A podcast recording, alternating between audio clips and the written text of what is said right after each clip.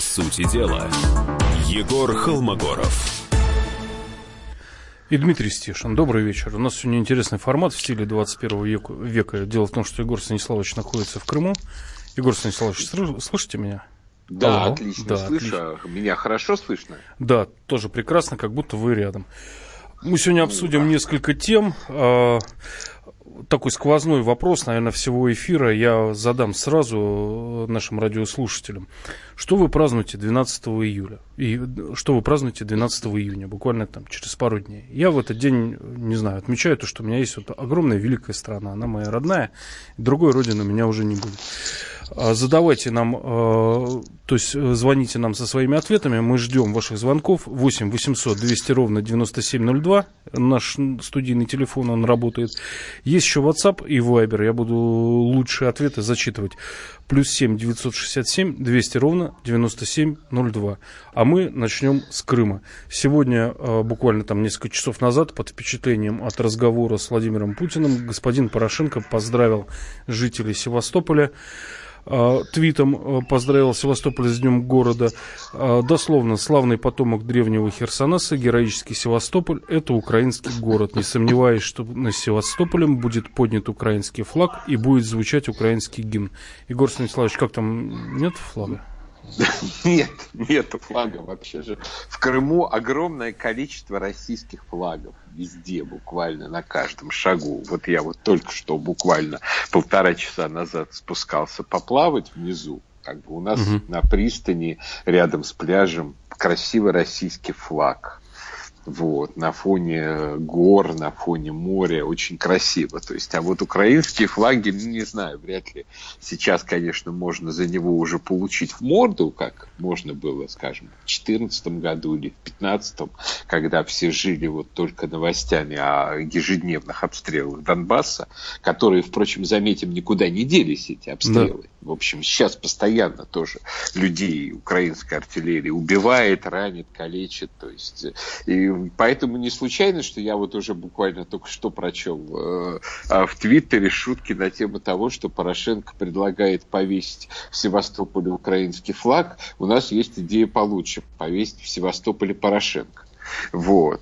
То есть народ реагирует, в общем, вполне себе однозначно на это, потому что, ну, конечно, а, многие по-разному относятся, скажем, к дню 12 июня, но для Крыма этот день, этот праздник, он совершенно однозначно ассоциируется, скажем, с 12 июня 2014 года, когда День России впервые справлялся на этой территории в качестве государственного праздника. Это было огромное торжество, скажем, в Ялте то же самое, это было огромное торжество. И я думаю, что с тех пор вообще, знаете, вот как интересно – такая вот важная, угу. существенная вещь произошла, восприятие вообще всей вот символики, связанной с Российской Федерацией.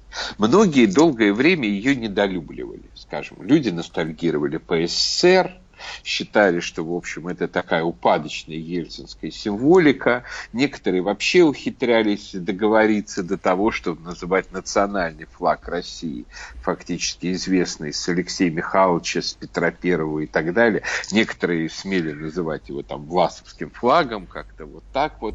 Но я заметил еще в середине 2000-х годов, когда, собственно, впервые оказался в Севастополе и в Крыму, тот факт, что ну, здесь этот триколор воспринимается совершенно по-иному. То есть, если вот в России была еще тогда такая двусмысленность, что это там флаг Ельцина или Путина, там развалившейся страны или не развалившейся, то вот тут он сразу включал у тебя чувство национальной гордости, когда вот он там поднят над штабом Черноморского флота или где-то еще, вот он сразу мгновенно переживался как свой, как родной флаг. И в общем, тоже переживание было и у севастопольцев.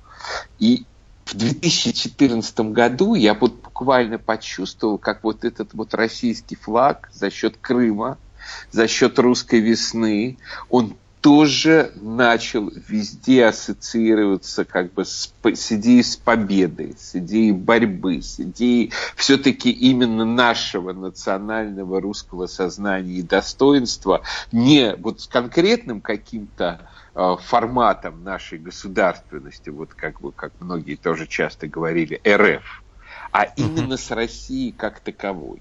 И вот мне кажется, что вот это уже никуда не денется, что отныне мы, видя этот флаг, мы всегда будем уже воспринимать его с радостью и с гордостью, как символ победы, исторической победы, а не напротив, скажем, исторического поражения, каким был распад Советского Союза. Впрочем, я напомню, как всегда, как бы людям, которые чрезмерно ностальгируют по Советскому Союзу, что главной причиной распада СССР было все-таки создание СССР в, 2000, в 1922 году, когда на месте Российской империи, на месте разрушенной исторической России было создан такой конгломерат из республик, у которых было прописано в конституциях право выхода.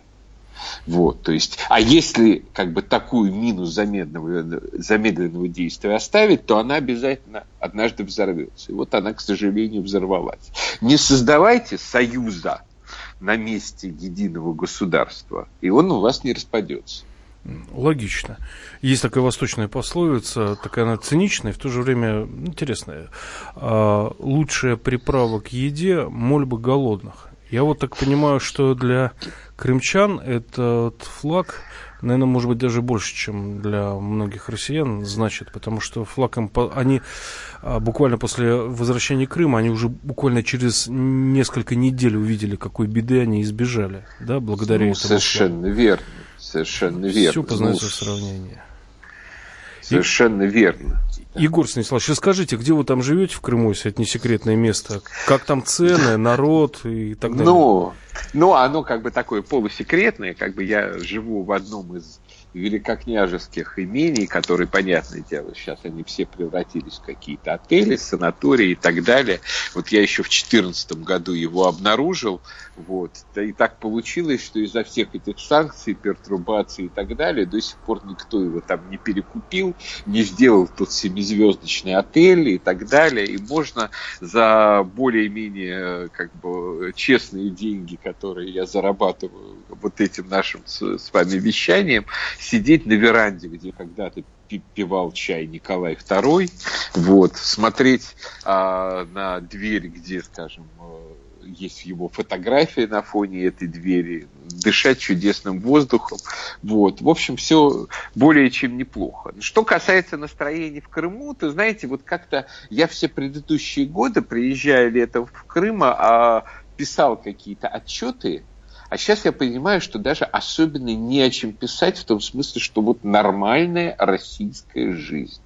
Вот уже как бы вот ничего там вот не движется в смысле от Украины там и откуда-то еще, потому что все уже отодвинулось. Все, все уже отодвинулось отложилось. настолько, что даже раздражавшие, э, скажем, какие-нибудь украинские указатели, типа там про Узбича или что-нибудь, Увага и все в том же духе, они наконец-то с крымских дорог полностью практически исчезли. То есть я нигде их просто не видел уже. Вот, может быть, где-то есть, но так уже в качестве качестве показать туристам. А вообще вот ощущение такого как бы вот постепенного устаканивания нормального развитого российского региона достаточно все-таки обеспеченного, достаточно все-таки с большим потенциалом развития. То есть появляются какие-то где-то, скажем, лавочки небольшие, какие-нибудь интересные магазинчики, э, какие-нибудь интересные, там, не знаю, кафешки и так цены, далее. Цены, там, Егор Станиславович. И так далее. А они тоже остановились. остановились. То есть они ниже не стали, но, по крайней мере, они остановились. То есть они не, а, как бы, если при, в прошлые годы каждый год приезжает, обнаруживал, что они еще подросли, тут они наконец-то вот стали останавливаться. Ну, и, кроме, конечно, цен на бензин, но цены на бензин растут, Это собственно, во всей стране. Наша общая беда теперь. Так, мы а, прощаемся буквально на несколько минут на рекламу. Оставайтесь с нами. А, в програ- программа «По сути дела» с Егором Холмогоровым, Дмитрием Стешиным. По сути дела Егор Холмогоров. Каждый вторник с 10 утра по московскому времени в программе «Главное вовремя» садово-огородные советы в прямом эфире. Про все, что э, зеленое, скажем так, хочу, чтобы радиослушатели задавали свои вопросы. Большой эксперт. Самая удачная находка для всех работников мотыги и лопаты. Тетя Таня Кудряшова. И дети меня зовут мать всего зеленого. Вот такая петрушка на радио «Комсомольская правда».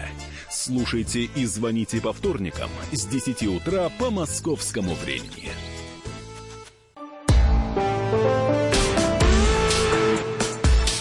По сути дела, Егор Холмогоров. Добрый вечер. В эфире Егор Холмогоров из Крыма и Дмитрий Да, здравствуйте Стешин. еще раз. Да, Дмитрий Стешин, спецкор комсомолки, в- находится в Москве. У нас э, Вадим висит еще. Э, Вадим, слушаем вас. Да, добрый день, э, то есть уже вечер. Вечер, Егор, э, да, Егор Холмогоров. Здравствуйте. Э, Я, я вас э, давно слушал, еще когда э, была открыта русская служба новостей, вы там часто выступали. Вот. Да, и, было э, такое значит, дело. Да, было, пока ее там не прикрыли. Э, Значит, э, вы вот сейчас вот очень правильно сказали насчет мины замедленного действия. Э, Насчет создания Советского Союза. Значит, была Российская империя, потом, значит, и Ленин заложил вот эту мину, которая взорвалась в 91 году. Э, Сегодня разговор у нас о 12 июня, который вот накануне будет, праздник, День России.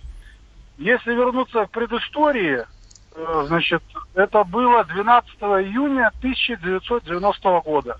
Именно так. Да, именно так. Это было, это было что? Это был э, парад суверенитетов, когда все республики начали говорить, что они независимы. И, значит, э, Россия тоже так сказала, что она стала независима сама от себя, получается.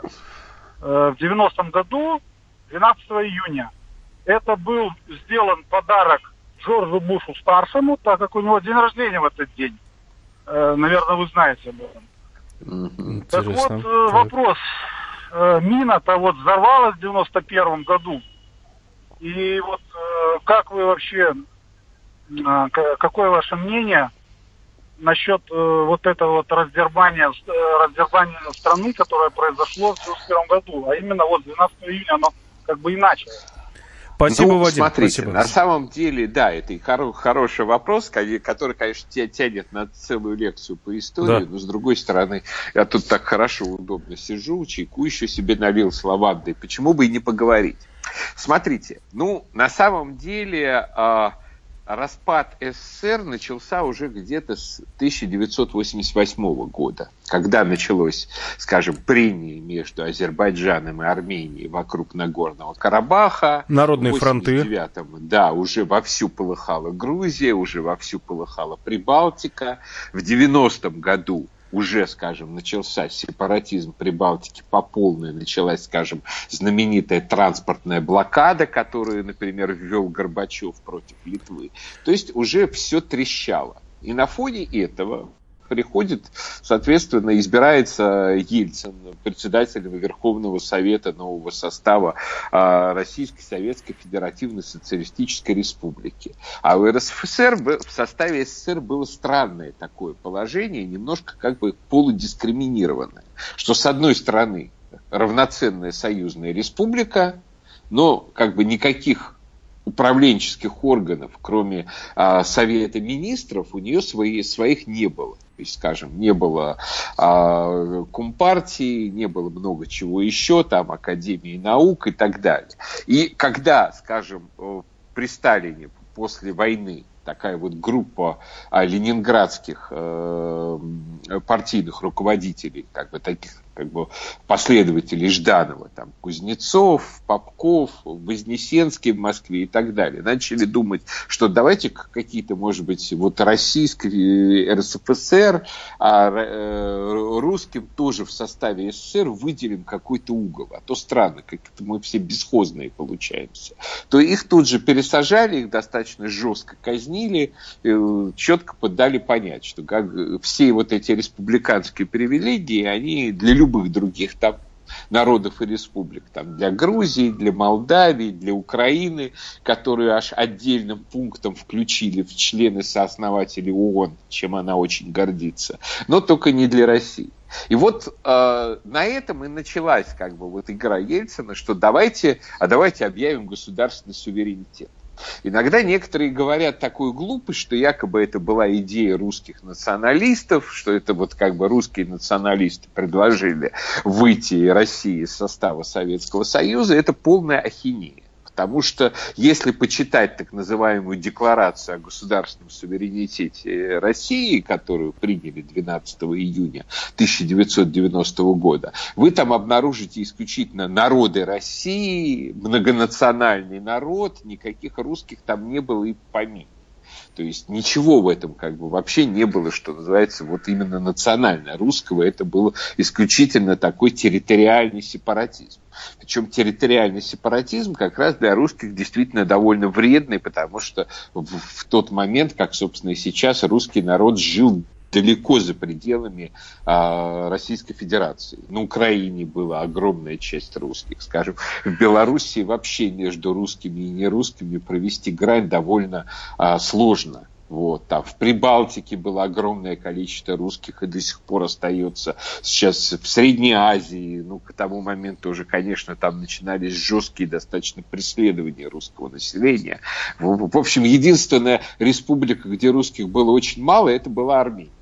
Именно поэтому, в общем, там э, никаких проблем э, никогда не было, не было, что а, особо и некого было гнать. И вот фактически Ельцин сыграл на том, чтобы он использовал вот этот вот как бы суверенитет РСФСР против Горбачева его как бы войне своей с Горбачевым.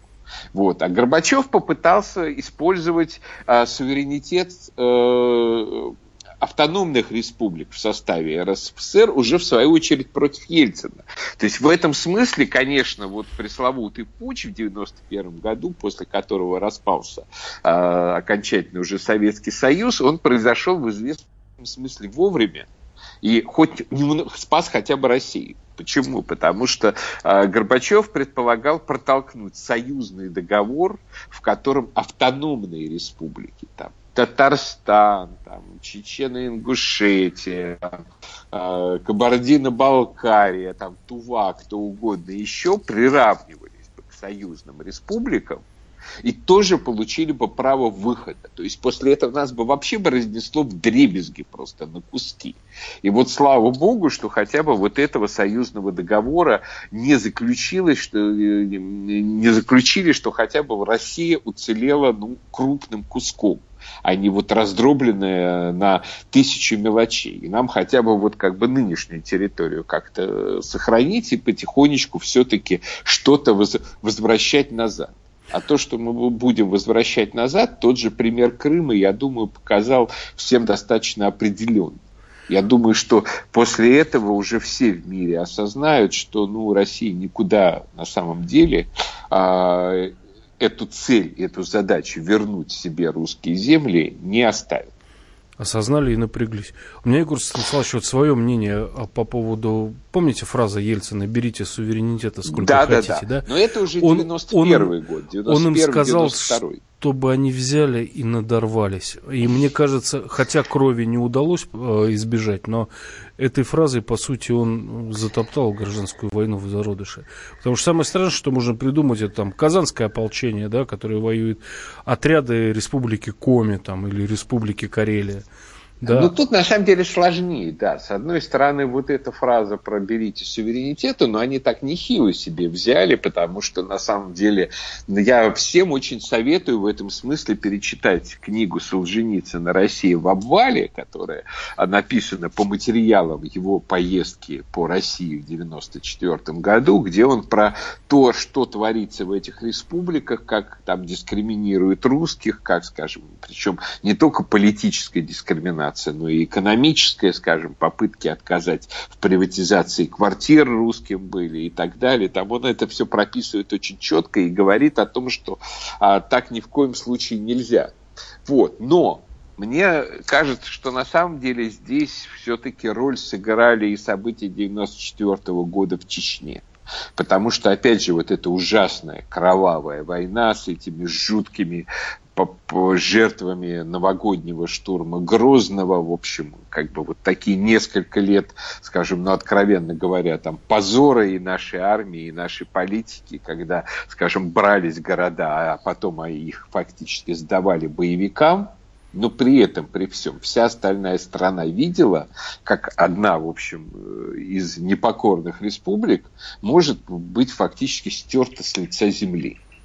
А и перед этим... все остальные а перед этим Татарстан. эту республику накачали деньгами аферы да, Сови... да, да. Совиза. Э, да, да, да, да. И да. оружие оставили. В общем, создали все условия. Ну, я не знаю, как бы, я не готов здесь какую-то теорию вот заговора строить, но во всяком случае, во всяком случае, все вот смотрели на это, и, скажем, тот же Татарстан задавался вопросом, а нам это надо?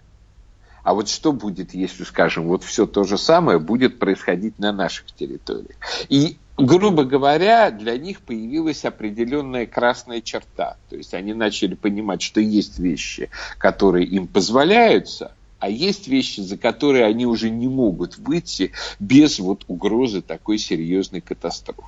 В итоге Россия уцелела. Мы буквально через несколько дней отмечаем э, праздник 12 июня, а мы продолжим буквально через несколько минут. Оставайтесь с нами в эфире. По сути дела, Егор Холмогоров. Здравствуйте, я художник Никас Сафронов. Слушайте радио «Комсомольская правда».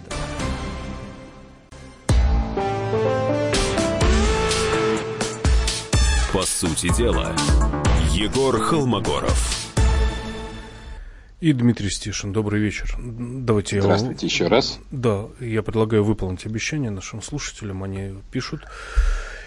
Один выходной, да и шут с ним, неважно по какому поводу. Как бы еще отменить э, длинные новогодние? Это нам пишет радиослушатель Работоголик. 12 июня поминки и гибели великой страны СССР. Ну, я готов поспорить, потому что распался СССР без крови, а значит, это было как-то предопределено и необходимо. Здравствуйте, возможно, это троллинг. Здравствуйте, я гражданин Киргизии, но Россию считаю тоже своей второй родиной. Переживаю за Россию, с наступающим тебя, Россия. Ну, я надеюсь, что э, Рустам из Киргизии э, думает действительно так, и, и это хорошо. И вот мне такой вопрос задали. День, провозгла... Э, День провозглашения независимости России от Советского Союза. А можно вопрос ведущему? Уважаемый ведущий, а вы можете себе представить ситуацию, чтобы году этак в 37-м прошлого века человек по радио на всю страну сказал бы, что царская Россия моя родина, и другой родины у меня не будет? Психоделический вопрос. Егор... Ну, а вообще, а это интересный действительно вопрос по отношению к, к СССР, что вы понимаете, а Россия все-таки родина для а, поколений и поколений наших предков. И то, что долгое время как бы нам фактически в рамках определенной идеологии а, от нас требовалось отрекаться от своей родины, отрекаться от своих предков, говорить о том, что вот наша родина это не Россия, а исключительно СССР, бы доходило до смешного, что там история СССР периода феодализма были учебники, история СССР до тысячи, с древнейших времен до 1861 года, и все в том же духе. То есть вообще, Но, в принципе, мы сегодня... Уровень Егор Станиславович, мы сегодня только да. что наблюдали древний Херсонес, как бы украинский город. Вот президент Украины поздравил. Совершенно верно. При том, что понятное дело, что Херсонес не имел никогда никакого отношения к Украине, вот а, от слова совсем. К России, к Руси он действительно имел э, отношение самое непосредственное, потому что, скажем, туда несколько раз приходили русские князья, потому что э, его взял князь Владимир для того, чтобы вынудить византийского императора а, исполнить свое обещание выдать сестру за русского князя, чего, в общем, никто не мог себе представить, что сестра самого византийского императора может выйти за какого-то варварского князя. Это а, колыбель нашего крещения, колыбель нашего христианства. А князь Владимир, как мы знаем, в общем, в Киеве его не очень любят, В частности, правосеки время от времени там покушаются даже памятник его а, в Киеве на Владимирской горке что-нибудь с ним сделать, призывает его снести. Почему? Потому что а, князь Владимир пришел э, в Киев с севера, из Новгорода. И родился он тоже с большой вероятностью под Псковом, то есть он, можно сказать, был москаль-оккупант с их точки зрения. Вот. А в этом смысле его отношение именно к украинской государственности, даже к той, которую они себе там понавыдумывали, очень и очень относительно. В то время как для России, и потом, позднее даже, вспомним, на территории Крыма, рядом с Севастополем, а, было такое княжество Феодора, в котором э, как бы правила православная византийская династия. И ряд представителей этой династии, они сражались, например, на Куликовом поле.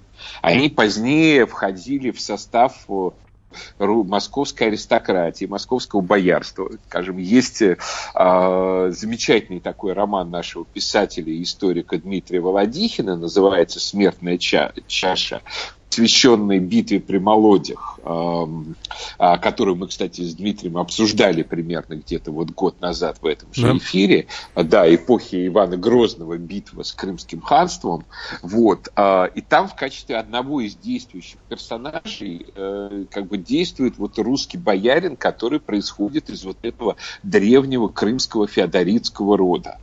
Вот. Советую, кстати, всячески всем этот роман почитать. Он очень интересный, очень здорово написанный. Просто вот найдите и почитайте. Дмитрий Володихин «Смертная чаша». Вот. А, да. Я предлагаю слушать, услышать Владимира из города Царицын. Отлично. Алло, Владимир. Алло, здравствуйте. Да, здравствуйте. Я хотел бы задать вопрос э, вашему гостю. Значит, да. по поводу 12 июня. Заодно вот э, насчет Крыма, можно я тоже скажу? Спрашивайте, конечно. А, вот Крым, да, мои предки там родились. Ну, одни в, э, в Сталинграде, значит, отцовы, а материны в, э, в Крыму, э, в Керченской области. Значит, фашисты зашли, фашисты оккупировали, все поубегали, поубежали дед угнал табун, чтобы немцам не достался, все прочее, сам себя мобилизовал, как и его сын старший, а младшие маленькие дочки остались, значит, с женой. И хату никто не... Никто.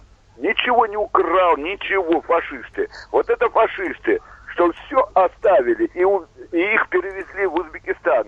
Бабка померла, э, э, мать и тетка с детьми сарай была, э, были поселены в Узбекистане. Значит, даже дров не дали, дров, досок. Значит, на чем спать?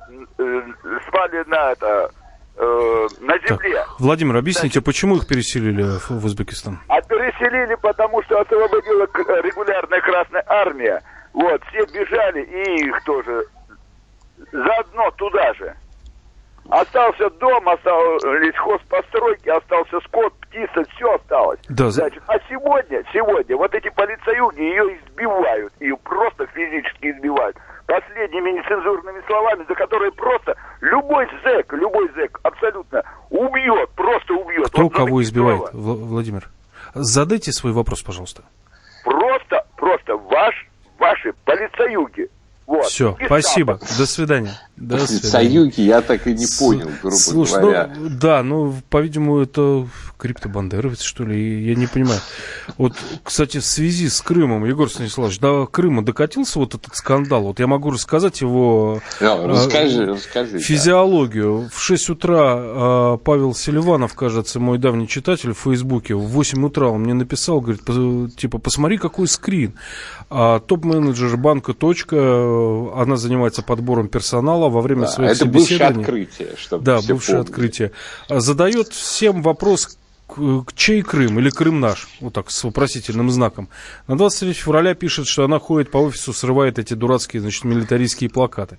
И, в общем, я так понял, что она так собрала там такое, ну, криптобандеровское кубло, вот все свои, да, все люди своих взглядов. И попросил меня э, мой читатель это перепостить. И уже в 12 просто, как говорится, пошло по трубам, вот вплоть до того, что меня уже сегодня РИА Новости, мой Facebook цитировали. Егор Станиславович, а как в Крыму бы на такое отреагировали? Вообще, вот вы можете объяснить, а что происходит? Вот банк с государственным капиталом, вроде люди все адекватные в целом, да, но они сознательно создают а, внутри банка необандеровскую ячейку. Зачем? Вот нам товарищ ну, такой же позвонил. Понимаете, вообще на самом деле наша зачистка банковской сферы нужна не только с точки зрения, скажем, финансового оздоровления, зрения, чем, в общем, занимается Набиулина, хотя бы ну, у многих большие вопросы к тому, как именно она этим занимается, но и с точки зрения идеологии, потому что в уме, в умах наших банкиров, в их политических настроениях как бы царит ужас что. Причем понятно почему это. Потому что банковская сфера, она такая априори достаточно глобалистская. Егор, Они вы деньги в Крым наличными бы... везли, вот скажите? Ну, я понимаю. Не, ну, нет, сейчас Вопрос вообще, нет, сейчас здесь стало получше. Сейчас здесь стало получше. Сейчас, скажем, даже в небольших лавочках принимают э, карточки, то есть постепенно так, все да? работает. Да. А в, в аэропорту в новом Симферопольском терминале, который мне, кстати, очень понравился, а, стоят банкоматы, на них, правда, написано карты только российских банков потому что закон как бы он вынуждает все российские банки проводить платежи через национальную платежную систему, которая работает в Крыму а, скажем, западные банки нет, они работают непосредственно через визу, и, соответственно, у них платежи в Крыму не проходят. Но в целом, скажем, все крупные западные корпорации, они по большей части на блокаду Крыма забивают, они что делают? Они а, вместо этого просто как бы считают, что это формально Украина.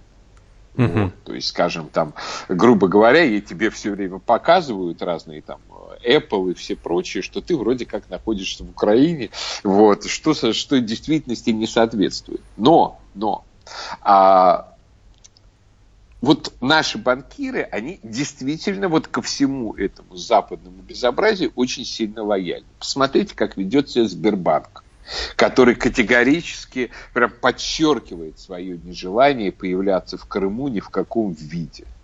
Вот, там господин Греф, он готов потратить деньги на что угодно на декапитализацию дочки в Киеве, на привоз какого-нибудь индийского гуру. У меня, конечно, вопрос, почему этому индийскому гуру там нужен э, самолет какой-то до Петербурга, почему он сам не может прилетировать. Да, совершенно верно. Вот. Э, сомнительный, кстати, какой-то очень персонаж они э, притащили. И он долго рассказывал всем на этом Балтийском форуме, что как бы наступит мир без границ, без суверенитетов и так далее. Хочется спросить, Герман Оскарович, если вот мир без границ, то что ж вы тогда трясетесь над границами Украины-то? Давайте уже следуйте указаниям своих учителей. Вопрос а вот ниже эти... пояса, Егор Станиславович, циничный очень. А вот, а вот эти вот персонажи, как там ее, Я, Янна Генник, кажется, зовут эту барышню. Да, да, да. Вот так вот.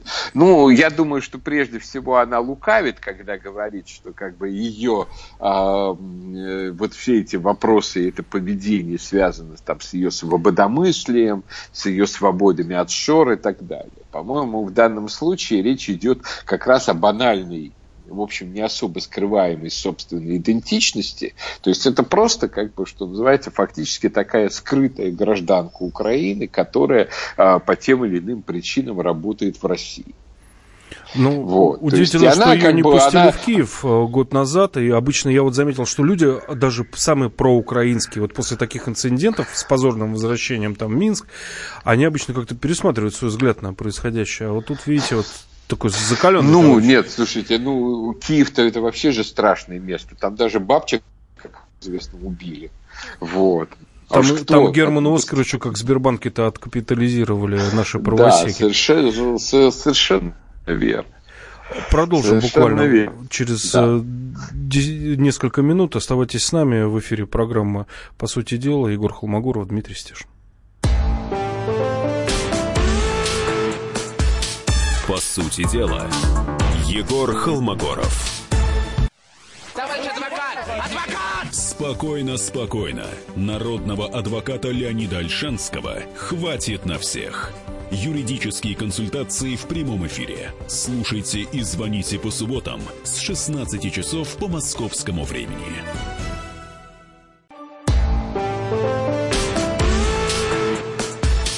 По сути дела, Егор Холмогоров. И Дмитрий Стешин. Последняя часть нашего эфира. Я Да, пр- здравствуйте предлагаю... еще раз. Да, здравствуйте. Предлагаю принять звонок э, Михаила Москва. Мы вас слушаем. Здравствуйте, уважаемые ведущие, здравствуйте, уважаемый Егор, я вас много слушаю и хотел выразить свою солидарность и благодарность за интересные передачи. Но вот я товарищу ведущему хотел бы немножечко напомнить, может быть так, без, э, как бы без задней мысли, с благожелательностью, что все-таки, все-таки распад СССР, он не был бескровным. Крови было очень много. И, э, значит, Второй момент, вот я хотел а также и Егору Холмогорову сказать, что значит, у нас в результате краха э, значит, Российской империи было временное правительство, это то есть полная аналогия современных либералов-западников, да, и это разрушение Российской империи, оно не было дело рук большевиков, и оно не было делом рук, э, скажем так, красных. Красные возникли несколько позднее. Это просто вот история, да. И у меня вопрос в связи с этим, он может быть очень глубоким к Егору Холмогорову следующий. Вот э, Совет СССР это был проект, который открыли и закрыли, как открывают банк, закрывают банк, открывают ларек, закрывают ларек. Вот СССР, э, история СССР несколько напоминает вот, как бы, такой искусственный проект, созданный некой сущностью, которая... Я не хочу, то есть, говорить о том, что это был заговор, не заговор. Я не сторонник теории заговоров, заговоров. Но похоже на то, что это проект, который был искусственно создан и искусственно закрыт. А, значит, что касается России, вот современной, да, я русский человек, и понимаете, я слышу на каждом углу, я слышу в телевизоре, как какая-то ведущая говорит, что ну, мы здесь как в США, здесь типа нет русских, не русских, мы граждане России, да. Я хотел бы ну, напомнить, что все-таки здесь есть русские люди, да, и когда говорят, что надо заглянуть куда-то там через какое-то количество поколений. Вот э, я, допустим, заглянул достаточно далеко, может быть, на сто с лишним лет. Все русские, я клянусь вам. Вот. И я в своей стране живя, я чувствую, что э, вот если говорить о современной России, которая также, может быть, создавалась как проект, у меня большое сомнение, что это проект русских людей, понимаете? Вот. И я бы хотел вот спросить у Егора, Украина это также проект, проект, который открыли, Ну, ну, будем посмотреть, когда его закроют. Да, вот кто открывает и кто закрывает вот это вот как бы, такой По- глобальный Спасибо, вопрос. Михаил. Спасибо за вопрос. Ну, Глубокий. Украина, как бы это вообще однозначный проект, об этом вообще не, не приходится даже сомневаться, что как бы исходно в принципе конструирование так называемой украинской нации совершалось э, в XIX веке а, австрийским генштабом, потом германским генштабом, и именно с очень конкретной целью колоть, колоть Россию для того, чтобы э, расколоть Россию, для того, чтобы расколоть русский этнос на части. Что касается э, русских в России, то, несомненно, говорить, необходимо говорить о том, что русские в России составляют абсолютное большинство. Очень хорошо, что у нас сейчас, скажем, в э, концепциях национальной политики некоторых регионов. Вот, например, в Калужской области, где я почти все время живу, там у нас приняли концепцию национальной политики, в которой ясно написано, что есть большинство, есть культура большинства, русская культура, есть язык большинства, русский язык. И что, скажем, мигранты, при, приезжая в Россию, должны, вот в, частности в Калужскую область, должны адаптироваться к вот, культурам и культуре, традициям и языку моего большинства. И так должно быть, и, в общем, мне кажется, во всей России, потому что, потому что русские составляют ее абсолютное большинство. И, кстати, даже во многих там национальных республиках, где есть некий титульный этнос, этот титульный этнос реально составляет вторую только по численности этническую группу после русских. Иногда русские составляют сильно больше 50%. Когда, скажем, при этом а, русских начинают дискриминировать, на том основании, что у нас титульная республика какая-нибудь, там стан или что-нибудь еще, то это вообще просто абсолютное безобразие. Вот. Теперь, что касается э, большевиков и э, того, когда начался распад России в 17 году. Несомненно, были сепаратистские поползновения и до э, Октябрьского переворота. И да, временное правительство, оно было достаточно слабым, оно было достаточно либеральным и так далее. Были как бы поползновения той же самой Украины, Украинской Народной Республики на то, чтобы была признана ее автономия. Но э, и временное правительство даже готово было разговаривать, что вот признать автономию этой украинской э, волости вот в таких-то, таких-то границах. Но никогда временному правительству не приходила в голову мысль, скажем, прирезать к этой Украине Донбасс, вообще Новороссию, а, тем более Крым так далее. Это уже все последствия ленинской национальной политики, потому что, скажем, если у временного правительства была слабость, это факт, но в теории они все-таки были сторонниками единой и неделимой России, то у большевиков была целенаправленная идеология, состоящая в том, что русский народ – это великодержавный народ, держиморда, который нужно всячески утеснять и всячески ограничивать в правах, о чем открытым текстом говорили Ленин, Бухарин, там периодически у Сталина это в речах тоже встречается, когда он был э, наркомом по делам национальностей. А вот наоборот, все возможные этнические как бы вот образования там, и которые стали потом союзными республиками, и которые там как Татария, Башкирия не стали, они, их нужно наоборот всячески возвышать. Вплоть до того, что был такой большевик Султан Галеев, который, скажем, вообще предлагал создавать, создать республику Великий Туран, где там объединить Казахстан, Татарстан, Башкирию, фактически создать такую красную золотую орду. Но в то же время и... по этническому признаку собранную, да? Да, да, совершенно и верно. религиозно. Соверш... Совершенно верно, да. И что он говорил, что вот это вот будет самый мощный удар великорусскому империализму как бы все это в интересах мировой революции. Но тут что-то даже, знаете, даже вот у большевистских вождей что-то ёкнуло, они признали его ревизионистом, и всю эту Султан Галеевщину как бы за нее начали с какого-то момента исключать из партии, сажать и, и, и так далее. То есть, грубо говоря, все-таки хоть что-то, хоть какие-то тормоза сработали. Но при этом в целом, если мы посмотрим, скажем, на национально-территориальную политику советской власти на протяжении всего времени ее существования, скажем, не в первые годы советской власти, а уже фактически как бы в зрелый сталинизм. В 1936 году создали, например, Казахскую ССР на месте автономной республики. То есть до этого была все-таки автономная республика, которая, скажем, если бы э, были события 91 года, осталась бы в составе России, я думаю, что ну, с ней не больше было бы проблем, бы, чем с Татарстаном то так получилось как бы независимое государство, в составе которого еще оторваны довольно крупные русские районы. Вот. Что до сих пор, в общем, является предметом как бы нашей тревоги, переживаний и так далее. И Казахстану самому, самому кстати, тоже ни, добра никакого, никакого не принесет, потому что все будут по-прежнему вот вспоминать о том, что это произошло, об этом отрезанном русском населении и, ну, соответственно, воспринимать э, э, эту страну как достаточно специфически. Вот. То есть мина действительно огромная была заложена под в общем, государство, которое становилось все более единым там, и в культурном, и в этническом отношении. После того, как, скажем, уже намеченное при царе на, два, на начало 20-х годов всеобщее школьное начальное образование а, было бы введено в масштабах Российской империи, после этого бы, ну, значительная часть населения просто бы в чистом виде обрусела.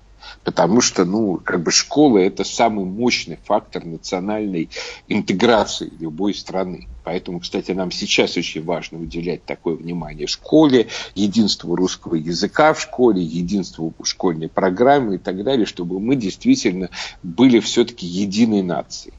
Я закончу на оптимистической ноте по данным опроса в ЦИОМ, приуроченному ко Дню России.